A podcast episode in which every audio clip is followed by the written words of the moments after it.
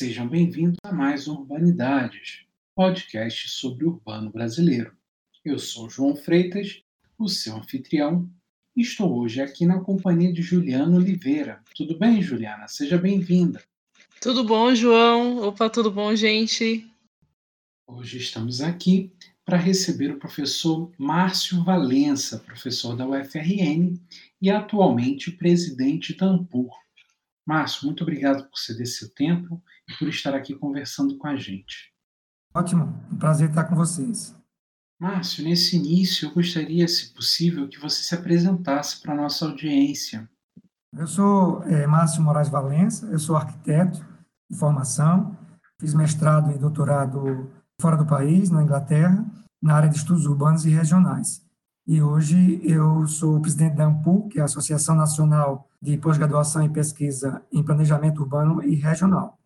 Eu tenho atuado no programa de pós-graduação em Estudos Urbanos Regionais, Universidade Federal do Rio Grande do Norte, e também no programa de pós-graduação em Arquitetura e Urbanismo da mesma universidade. No ano passado, eu organizei o 18º Enampur aqui em Natal. Sim, sim, eu, eu estive aí nessa última edição do Ampur, foi um evento bem interessante, participei de uma, de uma das mesas com outros colegas. É, nesse início, Márcio, eu gostaria de saber se é possível é, você falar um pouco sobre a atuação da Ampur, sobre o trabalho da Ampur e a importância desses eventos. É, a Ampur é uma associação que foi criada em 1983 e já realizou 18 grandes encontros nacionais. Esses encontros acontecem de dois em dois anos, em diversas partes do país. Né? Então, ele se move. Nós realizamos aqui em Natal, antes de Natal foi em São Paulo, antes de São Paulo foi em Belo Horizonte, antes de Belo Horizonte foi no Recife, antes do Recife, no Rio de Janeiro e por aí vai. No site da, da instituição você tem todas essas informações detalhadas. O próximo Enampu será no ano que vem, 2021, sempre na última semana de maio, e será realizado em Blumenau. Quem está organizando esse evento é o professor Ivo Tais, da FURB. Então, é um evento que é bastante disputado, não é? Ele já está no calendário acadêmico do país. E em Natal, para você ter uma ideia, nós tivemos a inscrição de 1.700 pessoas com trabalhos de vários, de vários tipos, uma programação bastante variada que tem no evento. Além da, da do, do, evento principal, nós também mantemos uma das principais revistas de, de, estudos urbanos e regionais do país, que é a Revista Brasileira de Estudos Urbanos e Regionais. Essa revista, ela é hoje, o editor-chefe é, da revista é o professor José Lira, da USP, e a professora Cristina Leme, ambos da USP, e a editoria está passando agora em maio para o professor Pedro de Novaes, do IPU, do Rio de Janeiro, e a professora Fernanda Sanches, da Federal Fluminense. Eles dois vão cuidar da revista a partir de maio. Então, essas duas eh, atividades, né, o Enampur e a revista brasileira, eu diria são as principais atividades institucionais da Ampur, mas temos também outras missões, como, por exemplo, a seleção das teses e dissertações e livros e artigos. São premiações que são quatro premiações que a Ampur organiza também de dois em dois anos. E a entrega dos prêmios é feita por ocasião da realização do, do Enampur. Como fruto dessa premiação, nós publicamos, em formato de livro, a melhor tese e a melhor dissertação. Além disso, nós temos o que a gente chama de evento do meio, que é o CEPEPUR, realizado junto com o ERCIPUR. O primeiro é, o, é um evento que avalia as práticas de ensino, extensão e pesquisa no campo de planejamento urbano e regional. E o segundo evento, ele é um, é um que, que discute e congrega os editores de revistas da área de estudos urbanos e regionais, planejamento urbano e regional do país. Esse evento, em 2020, ele será realizado, seria realizado na última semana de maio, nós tivemos de adiá-lo por conta da crise do coronavírus, e ele será realizado provavelmente em dezembro. É, Márcio, você tem como foco de pesquisa políticas habitacionais. Você poderia falar um pouquinho para os nossos ouvintes sobre a sua pesquisa pessoal? Sim, a AMPU é uma, é uma instituição que a gente, a diretoria tem uma duração de dois anos. Gente está de passagem, dando contribuição. Geralmente, quem preside é quem organiza o ENAMPU, tem sido assim, não é? Tradicionalmente, então, por exemplo, a gente tem a expectativa que o professor Ivo Tais vai ser o próximo presidente da AMPU, mas, isso, mas a, é uma eleição, né? Mas tem sido tradicional isso, todo mundo tem apoiado quem organiza. Então, a, a gente não é AMPU, a gente está AMPU. Uhum. O que a gente é mesmo é pesquisador, professor da universidade, tem sido isso por toda a vida. Eu tenho 59 anos de idade, né? E já tenho algum caminho, alguma trajetória realizada. Como você disse, eu trabalho com política habitacional brasileira e com alguns outros temas ligados ao desenvolvimento urbano e também nos últimos 10, 12 anos tenho trabalhado com o papel da arquitetura no desenvolvimento urbano. Quanto à política habitacional brasileira, eu tenho me dedicado toda a minha carreira, tenho estudado os grandes sistemas de, de provisão de habitação no Brasil e comparativamente a outros países, como Portugal, Grã-Bretanha, fiz estudos sobre Hong Kong, África do Sul, algumas situações que eu achava que era de interesse para a gente discutir o Brasil. Eu também fiz alguma pesquisa sobre isso, tem se refletido nas minhas publicações, livros, livros organizados, artigos publicados no Brasil e fora, e fora dele, no, no campo da habitação. Também tenho me dedicado a estudos sobre um pensador que é muito caro à, à geografia brasileira e a todos que estudam o urbano, que é o David Harvey. Eu tenho algumas publicações também sobre o pensamento de David Harvey, publicado em vários em várias revistas e como capítulo de livro também de colegas, etc. Fora isso, eu também tenho algum trabalho sobre, sempre sobre desenvolvimento urbano, que analisa filmes, literatura. também gosto assim, de fazer estudos, vamos dizer assim, eu chamo de estudos críticos culturais, que levam em consideração a cidade e as formas, as narrativas sobre a, cidade. Mais recentemente, eu digo recentemente dentro do contexto da minha própria carreira, né? Então, assim, nos últimos 10, 12 anos, eu também tenho feito estudos sobre arquitetura, que eu chamo de arquitetura de grife, arquitetura contemporânea, ou arquitetura icônica. Então, qual o papel dessa arquitetura no contexto do desenvolvimento urbano atual no Brasil e no mundo? Principalmente como a gente tem importado esses modelos de outros países, esse modelo de planejamento estratégico que um dos, um dos elementos que esse, que esse modelo traz é também a, a inserção de, dessa arquitetura grandiosa, ou dessa arquitetura icônica, no contexto das propostas, dos projetos que são desenvolvidos com esse tipo de planejamento. Eu, no meu trabalho, eu tento nem ser favorável nem desfavorável, tento construir narrativas sobre esse problema da arquitetura, que o próprio leitor interprete ou é, considere se essa arquitetura vem para o bem ou para o mal, mas a, a gente aponta para os elementos que são pouco favoráveis ao desenvolvimento social né, da, da, do país, mas também há outros aspectos que devem ser considerados nessa discussão. Então, é mais ou menos onde eu atuo. Né? Eu atuo na habitação, eu atuo um pouco, dá uma visão geral sobre a cidade e um, um pouco também sobre o papel da arquitetura para o desenvolvimento urbano. É, Márcio, em função da, da sua atuação por bastante tempo no curso de geografia, acabei presumindo erroneamente que você era geógrafo e não arquiteto. Mas aproveitando, aproveitando esse ensejo, é, gostaria de perguntar como que um arquiteto pode se beneficiar da visão da geografia e como foi na prática a construção desse caminho interdisciplinar. Eu passei 15 anos trabalhando no departamento de geografia. E, e passei, eu não me lembro quantos, mas acho que 12 anos, trabalhando na pós-graduação de geografia também. Eu saí da pós-graduação de geografia quando nós montamos, eu próprio conduzi a proposta, né? eu não montei sozinho, lógico, mas eu fui o coordenador da proposta de criação do programa de pós-graduação em estudos urbanos e regionais na UFRN.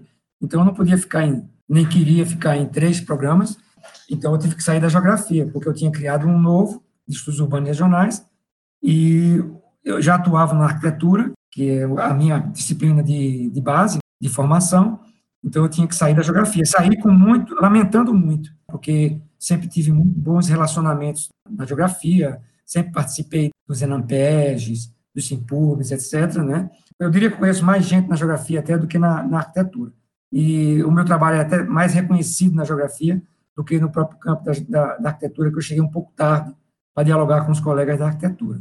Então, a geografia, ela me formou ou complementou a minha formação. A minha formação é toda interdisciplinar, né? Eu fiz arquitetura, depois fiz mestrado e doutorado em estudos urbanos regionais na Universidade de Sussex, e meus orientadores no mestrado e no doutorado, ambos eram geógrafos. Então, eu, eu estudei muito as teorias geográficas né, sobre o urbano. Foi aí que eu, que eu conheci o trabalho do David Harvey, já muito cedo, isso aí na final da, da década de 80, início da década de 90, eu já iniciei meu, meus, minhas primeiras leituras sobre, sobre Harvey, e quem lê Harvey lê Lefebvre, e por aí vai. Então, a, a geografia ela é, ela é fundamental na minha formação. Minha formação é interdisciplinar, e eu não sei os demais colegas que têm essa formação, uh, eu diria que ela é uma formação cheia de buracos, cheia de ausências, entende? Quando a gente não se dedica a uma disciplina só, a gente é meio que mal formado em todas elas. Mas isso tem uma vantagem e isso tem uma desvantagem. E a desvantagem é essa, um ponto ou outro que a gente não domina. E a vantagem é que a gente tem uma visão mais abrangente, a gente consegue ter uma visão mais abrangente sobre os problemas que a gente analisa. É por isso que eu sempre digo, eu sou arquiteto, eu estudo arquitetura, mas eu não estudo arquitetura pura, eu estudo arquitetura, o papel que a arquitetura tem no desenvolvimento urbano, porque aí eu me aproprio de outros conceitos, de outros autores, que vão me dar essa, essa base para interpretar esse papel que a arquitetura exerce nesse desenvolvimento. Mas se eu tiver que fazer uma autocrítica, se eu tiver que fazer tudo de novo, eu faria exatamente do mesmo jeito, do, do ponto de vista da formação interdisciplinar, né? Mas se eu tiver que fazer uma autocrítica, é dizer que, por conta dessa formação é, interdisciplinar, eu tenho vários pontos da minha formação que estão que são deficientes ou são eu poderia ser mais abrangente, mais, mais, profundo aqui e ali. A gente não tem como dominar todas as ciências ao mesmo tempo. Eu leio geografia, eu também leio sociologia, leio economia, economia política da urbanização, esses autores todos que vêm de vários campos disciplinares. Então, quando a gente lê um pouquinho de tudo, a gente tem um, um, um pouquinho de tudo faltando também na formação da gente. Né? Mas eu gosto de brincar com, com os autores, com as disciplinas, e eu tento fazer com que esses autores conversem entre si através das abordagens, né? abordagens críticas sobre o urbano. Não sei se respondi a sua questão, João.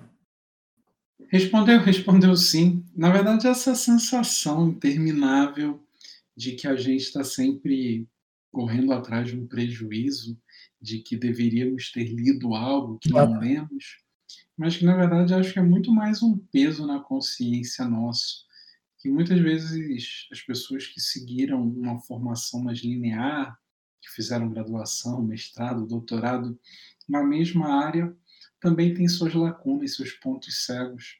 Acho que diz respeito muito mais a, a, essa, a esse nosso peso na consciência. Eu estou com 59 anos, como eu falei, né, para você, e eu acho que a gente vai envelhecendo, a gente vai ficando mais crítico, né, mais, mais autocrítico, né, principalmente reconhecendo as fragilidades da formação da gente e tentando buscar reparar essas fragilidades. Então, é, isso é importante, a gente reconhecer o que é que faz. A gente vai fazer uma pesquisa. Eu gosto muito de empiria, aprendi com geógrafos, gosto muito de ir para o campo, certo? Meus alunos, né? às vezes eu nem vou tanto, tá entendendo? Eu tenho que confessar a você que às vezes eu vou com eles, a gente é, faz uma espécie de um piloto e eu deixo depois que eles próprios realizem o trabalho de campo, mas eu estou sempre acompanhando, né? analisando, etc. Então, tá, os trabalhos que eu faço com meus alunos, já são 29 dissertações de mestrado que eu orientei, 10 de doutorado, e estou orientando tantas outras, né, são mais seis alunos de doutorado e um de mestrado que eu estou orientando no momento. Então, a gente está sempre indo para o campo, com algumas exceções. Né, algumas pessoas que não tiveram a oportunidade, por vários problemas, de, de fazer trabalho de campo e que tiveram que fazer um outro tipo de trabalho. Mas a, a maioria faz trabalho de campo. Eu aprendi isso com geógrafos, de sentir o cheiro, de pisar no chão, de, de ver a poeira subindo, entendeu? E conversar com as pessoas. Esse é o trabalho que eu gosto de fazer. E isso nem sempre é fácil de fazer quando você tem uma visão crítica, quando você, você, você segue uma cartilha de teóricos críticos que trabalham num nível de abstração muito grande. As pessoas às vezes se equivocam pensando que teoria marxista ou teoria crítica é só uma, uma, uma meta-teoria, tenta interpretar a sociedade de uma forma muito genérica, muito geral, sem observar a realidade, né? É, tem, tem gente que tem essa impressão. Não é verdade. A verdade é que, às vezes, a gente só lê essas partes de, de determinados autores. E quando chega na parte que ele faz trabalhos empíricos e, e bastante voltados à análise da realidade, a gente, como não é a realidade que a gente está estudando, muitas vezes a gente não se interessa muito por esse, essa parte do trabalho de certos autores. Então a gente fica só na, no referencial teórico, na discussão teórica, conceitual, que esses autores realizam.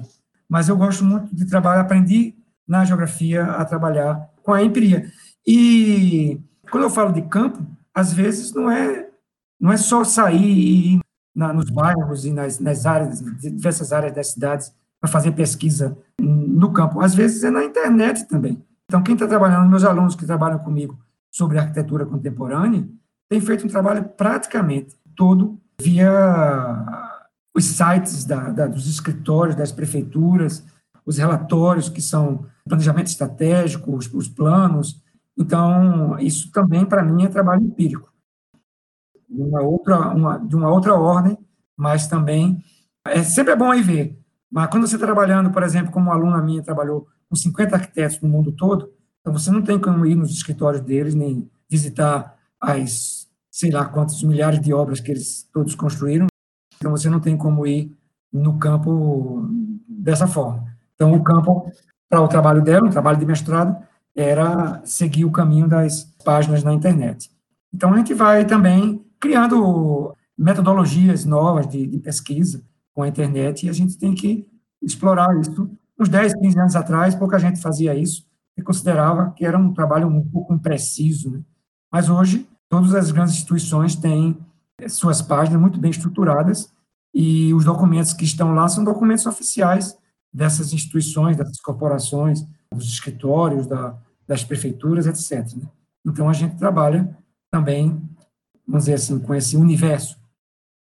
Márcio, continuando a falar sobre planejamento urbano, no Brasil a gente teve um boom populacional, um crescimento populacional e urbano desproporcional, né? Levando à geração de várias problemáticas que hoje a gente tem que lidar.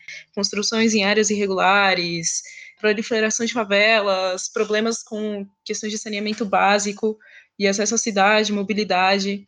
Eu gostaria de perguntar como que o planejamento urbano pode ajudar a diminuir essas problemáticas que a gente está tendo que lidar atualmente? Ótima questão. Eu não sei se eu vou saber respondê-la, mas a, a, a, sua questão já, já responde a muitas dúvidas que nós temos. Eu gostaria de, antes de responder, fazer um, um caminho mais longo. Eu trabalho com política habitacional há 30 anos e eu também sou sócio fundador, vamos dizer assim, brincando, de um curso que foi criado na UFRN por ocasião do, do Reúne, que é o curso de Gestão de Políticas Públicas, curso voltado para o planejamento e gestão de políticas públicas. Por isso que eu estou contextualizando, para você não estranhar a minha resposta. Eu devo ser o único planejador do mundo que não acredita em planejamento urbano ou em política habitacional para resolver esses problemas. Aí eu vou tentar explicar eu acho que o planejamento urbano e o, e o, planejamento no campo da habitação, eles são parte da solução, mas eles não são a solução. Então, essas, esses problemas, eles são gerados primeiramente pela desigualdade social, pela forma como as rendas e as, as riquezas são distribuídas na sociedade. Então, esse aí, isso aí é que antecede o problema que a gente está tentando resolver. Como diria Engels, não adianta a gente resolver o problema, porque a gente está só mudando ele de lugar. É essa a grande questão. Então, toda vez que a, a, o Estado interfere numa determinada área da cidade, porque essa sociedade é capitalista, porque a terra tem um dono, porque existe um mercado de terra, um mercado imobiliário, etc., qualquer ação do Estado sobre qualquer área, ela vai ter um impacto no, nos preços relativos dos terrenos, dos imóveis e das coisas. É o que vai gerar, em alguma medida, ou em certa medida, o que hoje se chama de gentrificação. Qualquer investimento público que você faz, numa área rica ou numa área pobre, vai tender a favorecer a mudança no perfil social daquela área. Isso não quer dizer que a área vai necessariamente melhorar. Você vai dizer assim, ah, houve esse investimento num determinado bairro, numa determinada cidade, e olha, a população ganhava até três salários mínimos, hoje ganha cinco, seis. Talvez não sejam as mesmas pessoas. Se você me, souber me dizer um, um empreendimento que tenha resultado em as pessoas terem melhorado de vida em termos de sua renda, etc., diga que eu queria estudar. Porque o que acontece normalmente é que, às vezes, a renda sobe, mas não porque as pessoas melhoraram de vida, porque as pessoas tiveram uma espécie de expulsão branca, perderam a capacidade de pagamento de aluguel, porque tudo vai mudando. Os mercadinhos aparecem, aparecem supermercados, os preços mudam, as relações de vizinhança mudam, etc, etc. Então, respondendo à sua questão, eu diria que antes de resolver os problemas da cidade em termos de planejamento urbano, é resolver o problema de renda dessas, de riqueza, distribuição de riqueza na sociedade. Isso é fundamental. Então, a gente tem que ter políticas de base que primeiro se concentrem nisso, em melhorar a distribuição de renda e riquezas na sociedade. E aí, a política habitacional e planejamento urbano ajudam a resolver. Por exemplo, planejamento urbano, a gente viu a questão das chuvas recentemente em Belo Horizonte, em São Paulo, Rio de Janeiro, todo ano tem. Fortaleza e, e Belém, e Manaus, e Salvador e outras cidades também têm problemas graves nesse campo. Não aparece tanto na televisão, as pessoas nem sabem tanto. Porto Alegre tem muito problema de inundação, de queda de barreiras, etc, etc. Isso o planejamento pode resolver, não pode? Com controle de, de, de, das densidades da cidade. Né? Ou seja, você tem bairros hoje na cidade que se verticalizam sem que haja nenhuma modificação na infraestrutura instalada. Então, onde você tinha um bairro, às vezes, horizontal, cheio de casas, aqui em Natal tem vários, que há 20 anos atrás só existiam casas, eram bairros valorizados, o mercado imobiliário vem, compra duas casas, derruba as, eh, derruba as duas e constrói um prédio com 22 pavimentos, dois apartamentos por andar. Onde tinha duas casas, passam a ter 44 casas. Isso é muito grave, porque você vai densificar e colocar pressão numa infraestrutura que era para duas, e agora vão ser 44. Vai verticalizar aquele bairro e vai ficar uma pressão em toda a infraestrutura. O trânsito vai aumentar, os engarrafamentos, a limpeza urbana. Então, o planejamento pode, sim, ajudar nisso, resolver esse tipo de problemas, problemas ambientais, os problemas da, da logística da cidade, da iluminação pública, da manutenção das calçadas. Aqui em Natal não tem, se você pegar a rua mais rica da cidade, Afonso Pena, ou seja lá qual for, não tem uma rua que não tenha que as calçadas não estejam destruídas, os meios fios desalinhados, que não tem esgoto correndo na, na rua. Então, uma infraestrutura muito degradada, mal cuidada. Ah, em muitas cidades brasileiras tem isso.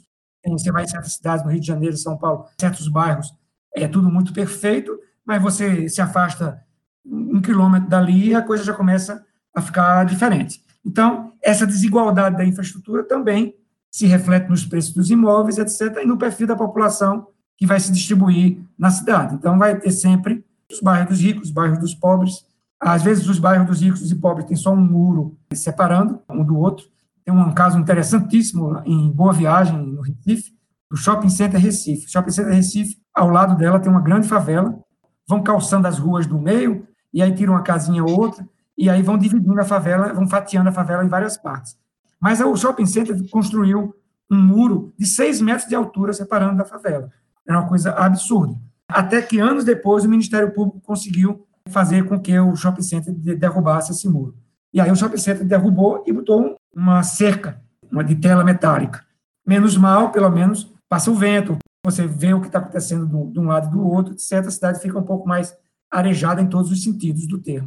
Eu não sei os bairros que vocês moram, mas aqui em Natal tem um outro problema muito grave, que também é um problema de planejamento, que a gente não está cuidando, que são os, os, muros. Né? Os muros hoje têm 3 metros de altura, 4 metros de altura, serpentina, parece um, uma guerra, é cerca elétrica, cerca eletrônica, entendeu? Parece que a gente vive em guerra a, nas cidades brasileiras.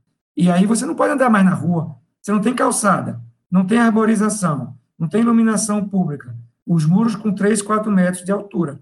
As mulheres geralmente reclamam muito como é que como é que você se apropria de um espaço público desse, todo mundo tem medo. Os homens também têm medo, né? As meninas mais ainda, né, de andar numa rua em que você tem 200, 300 metros de muros com 2 metros e meio, 3, 4 de altura, sem você ver uma viva alma. Então, é, é, isso o planejamento pode ajudar a resolver esse tipo de, de aberração que tem nas cidades brasileiras, na maioria delas.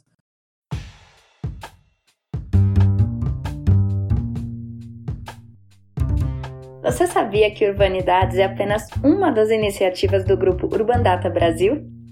Para acompanhar notícias sobre o cenário urbano brasileiro e receber divulgações de atividades acadêmicas, acesse nossa página no Facebook, Urbandata Brasil, banco de dados sobre o Brasil urbano. E se você está gostando desse episódio, não se esqueça de compartilhar. Urbanidades está no Spotify, no iTunes e nos demais agregadores de podcast. Agora voltando para a entrevista.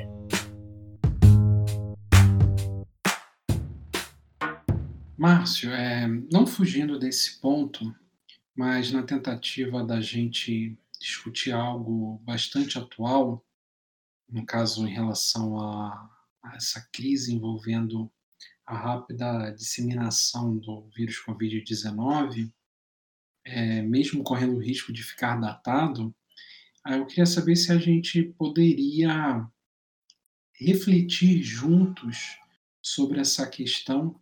É, nesses meses iniciais, a gente tem visto que os, os, sistemas de saúde nacionais, se refletindo localmente nas cidades, não têm dado conta de, de atender toda essa população.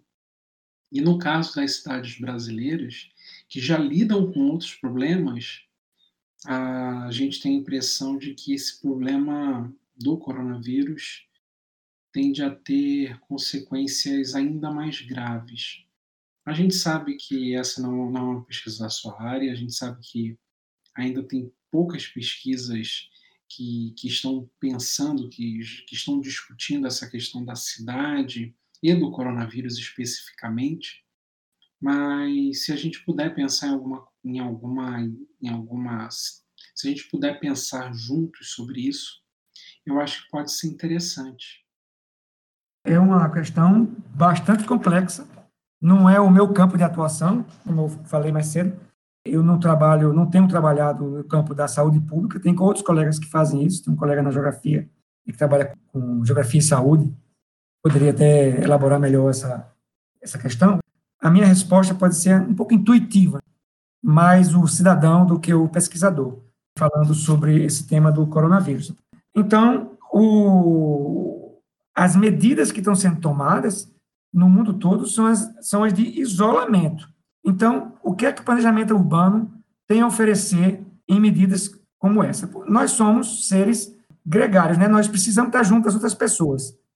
Por exemplo, eu não tô, eu tenho uma mãe, um pai, meu pai tem 93 anos de idade, minha mãe 92. Eu não vou junto deles, para eu não ser um vetor de contaminação para eles.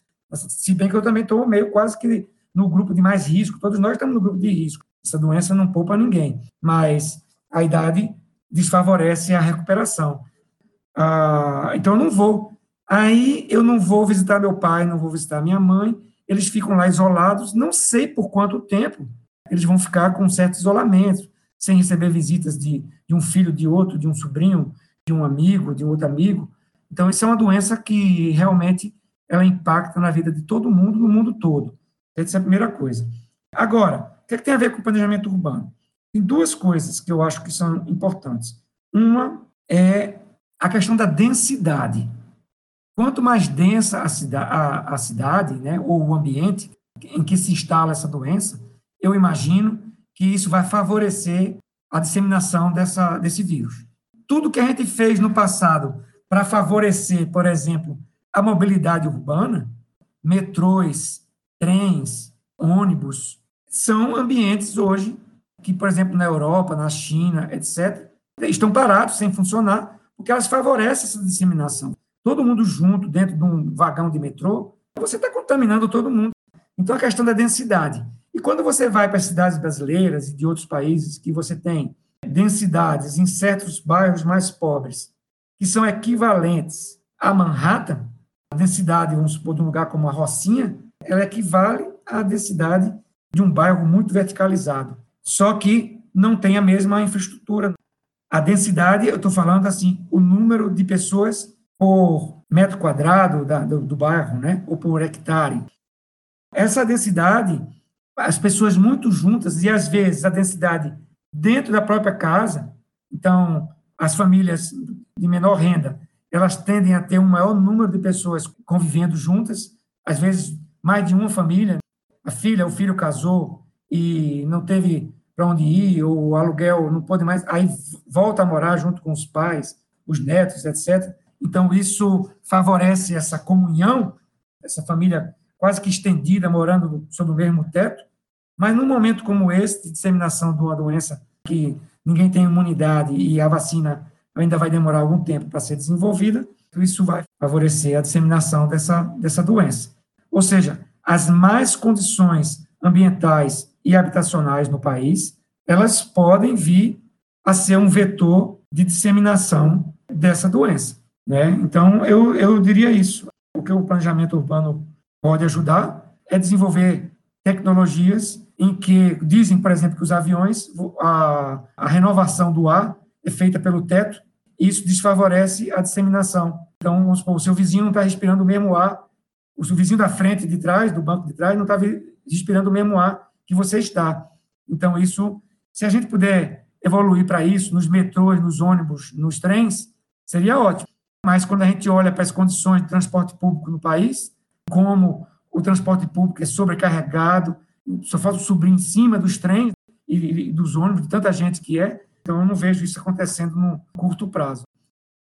Nossa, Márcio, sensacional. A gente até agradece essa sua disposição em pensar num tema atual e que não seja da sua pesquisa, mas acho que nesse momento é isso mesmo, sabe? De tentar construir raciocínios juntos, reflexões coletivas a partir das, das nossas pesquisas mesmo. É, a gente já está encaminhando para o final e eu gostaria de pedir para que você deixasse uma mensagem final nessa, nessa nossa conversa para que a gente possa encerrar. É, eu acho que era Tom Jobim que dizia o seguinte: ele, ele morava em Nova York e no Rio de Janeiro, né? E aí muita gente repete isso, eu vou repetir aqui. Morar em Nova York era muito bom, mas era uma merda. E que morar no Rio era uma merda, mas era muito bom. Então, eu diria o mesmo de, de estar aqui em Natal conversando com vocês. O país tem muitos problemas, as cidades, nossas cidades têm muitos problemas, nós estamos, como acadêmicos e planejadores, pensando soluções para os problemas. Eu, embora tenha parecido pessimista quando eu disse para vocês que não acreditava muito em planejamento, em política habitacional, etc., mas eu tenho otimismo de que a gente melhore e volte a melhorar as condições gerais de distribuição de renda e, e riquezas no país e complementar isso com políticas urbanas e políticas habitacionais e de todas as ordens, de saúde, de educação, etc., que favoreçam essa redistribuição de renda. E redistribuir renda não é só o dinheiro que entra no bolso do trabalhador para comprar comida e pagar as suas despesas fundamentais. É também a educação gratuita e de qualidade, que a gente se orgulha muito nas universidades federais, estaduais, nas universidades públicas, e dizer que nós temos um ensino público gratuito e de qualidade, a gente tem que transformar esse ensino público gratuito de qualidade em todos os níveis, né? não só no, no nível universitário. Não tem que sair lá de baixo. Se a gente conseguir fazer essa revolução. Agora, não adianta ter investir só em educação quando as pessoas estão morrendo de fome e doentes, e etc. Então, a gente tem que ter uma abordagem genérica.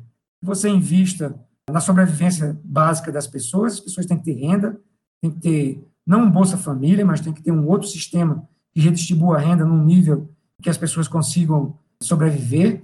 Quem não tem salário e emprego, tem que ter algum outro tipo de renda vindo da coletividade.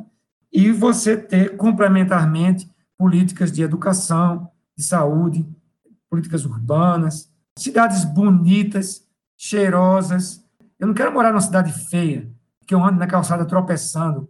Né? As calçadas são ruins para os velhinhos, são ruins para os cadeirantes, são ruins para nós mesmos.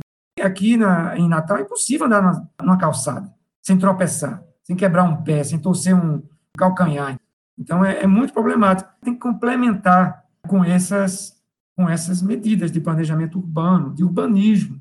valorizar a arquitetura no bom sentido, do, bom uso da arquitetura, não nesse uso dispêndio de recursos desnecessários para criar cartões postais para os ricos, quando a gente precisa ter sempre boa arquitetura em tudo, mas não precisa gastar mundos de dinheiro para fazer boa arquitetura e bom urbanismo. Arquitetura, urbanismo, educação, saúde, habitação, tudo isso é parte da solução, acompanhado de um modelo que redistribua, de alguma forma, os benefícios do trabalho, ou seja, renda e riquezas. Num... Não me incomodo que tenha rico por aí, mas o rico tem que contribuir um pouco mais com pagamento de impostos e outras formas, né, para que a gente consiga redistribuir uh, as riquezas de uma maneira um pouco mais justa, para todo mundo ter uma boa, uma boa vida, né? Todo mundo merece ter uma boa vida. Então, seria isso a minha palavra final. Desejar a todos essa boa vida, desejar a todos, se essa conversa nossa for publicada ainda dentro dessa crise do, do Covid-19, desejar a todos um bem-estar, não é? Que todos saiam dessa ilesos, e que a gente tenha em breve a solução para esse problema, com novas vacinas e imunidade a esses problemas. Então, era isso. Desejar a todos que sobrevivam dessa crise, que fiquem bem, que se isolem de alguma forma, usem o telefone e o WhatsApp, a tecnologia, para estar em contato com as outras pessoas. E é isso. Tudo de bom para todos nós. É, Márcio, em nome da, de toda a equipe do Urbanidades e do Urbanata Brasil, eu gostaria de, de agradecer, a, primeiramente, a, a, a, parceria da Juliana Oliveira aqui comigo e também a sua generosa participação do Urbanidades. E seguimos aqui na escuta. Eu agradeço essa entrevista. Foi sensacional conversar com você, Márcio. As suas ideias, o que você falou, foi maravilhoso estar aqui ouvindo. E também desejo melhoras para a galera com essa crise aí do, do coronavírus, que possivelmente daqui a alguns meses a situação se estabilize e que a gente possa imaginar um futuro melhor, onde a gente consiga andar na rua, consiga cumprimentar as pessoas, enfim. Com certeza, isso é o mais importante.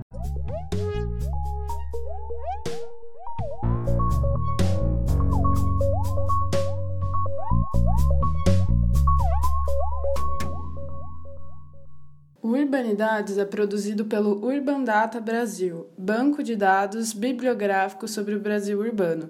O Urban Data está vinculado ao Centro de Estudos da Metrópole e está sediado no Departamento de Sociologia da Universidade de São Paulo. Urbanidades é feito por bolsistas e associados sob coordenação da professora Bianca Freire Medeiros. Visite nossa página no Facebook.